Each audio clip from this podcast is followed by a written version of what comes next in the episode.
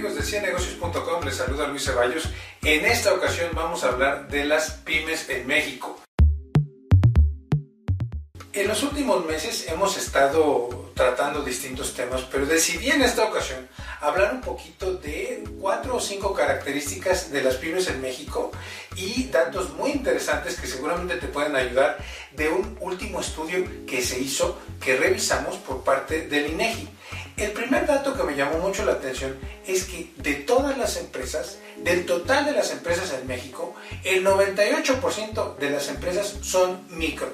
¿Qué quiere decir microempresas? Estamos hablando de cuatro o cinco personas, usualmente hablamos de empresas familiares, y que producen eh, una venta de eh, pues menos de 100 mil pesos mensuales.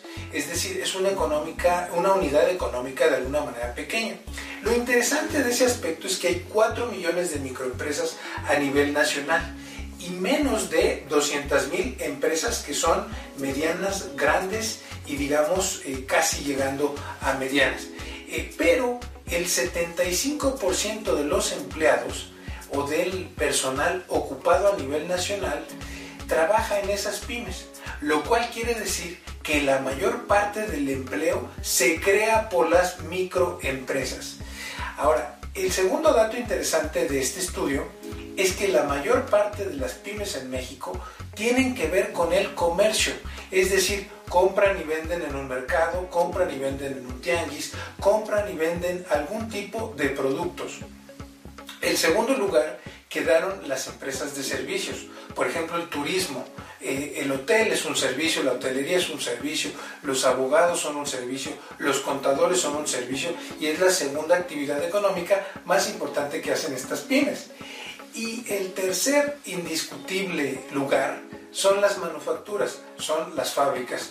Obviamente, eh, al tener que ser grandes las fábricas, y las pymes son el 98%, pues las fábricas son una parte pequeña de ese 2% que no son pymes, porque se requiere de mucha inversión y mucho espacio y mucho dinero para una manufactura, para una fábrica. Ahora, no quiere decir que no haya pequeños fabricantes de empresa artesanal, eh, de cerveza artesanal, de productos artesanales, de mermeladas, de quesos. Claro que hay una manufactura pequeña, pero la gran parte de las fábricas son negocios muy grandes.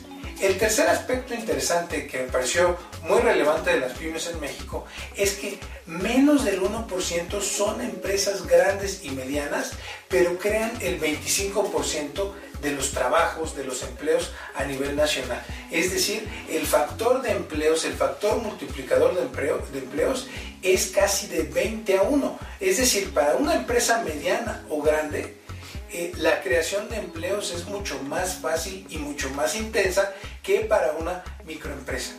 Y el último dato que me llamó mucho la atención es que no hay capacitación en las microempresas.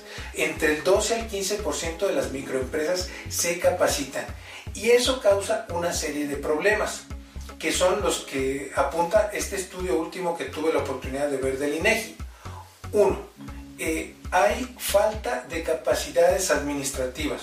Es decir, al ser la persona quien trabaja y quien administra el negocio, es complicado hacer el servicio de un taller mecánico, si tienes un negocio de taller mecánico, y al mismo tiempo administrar.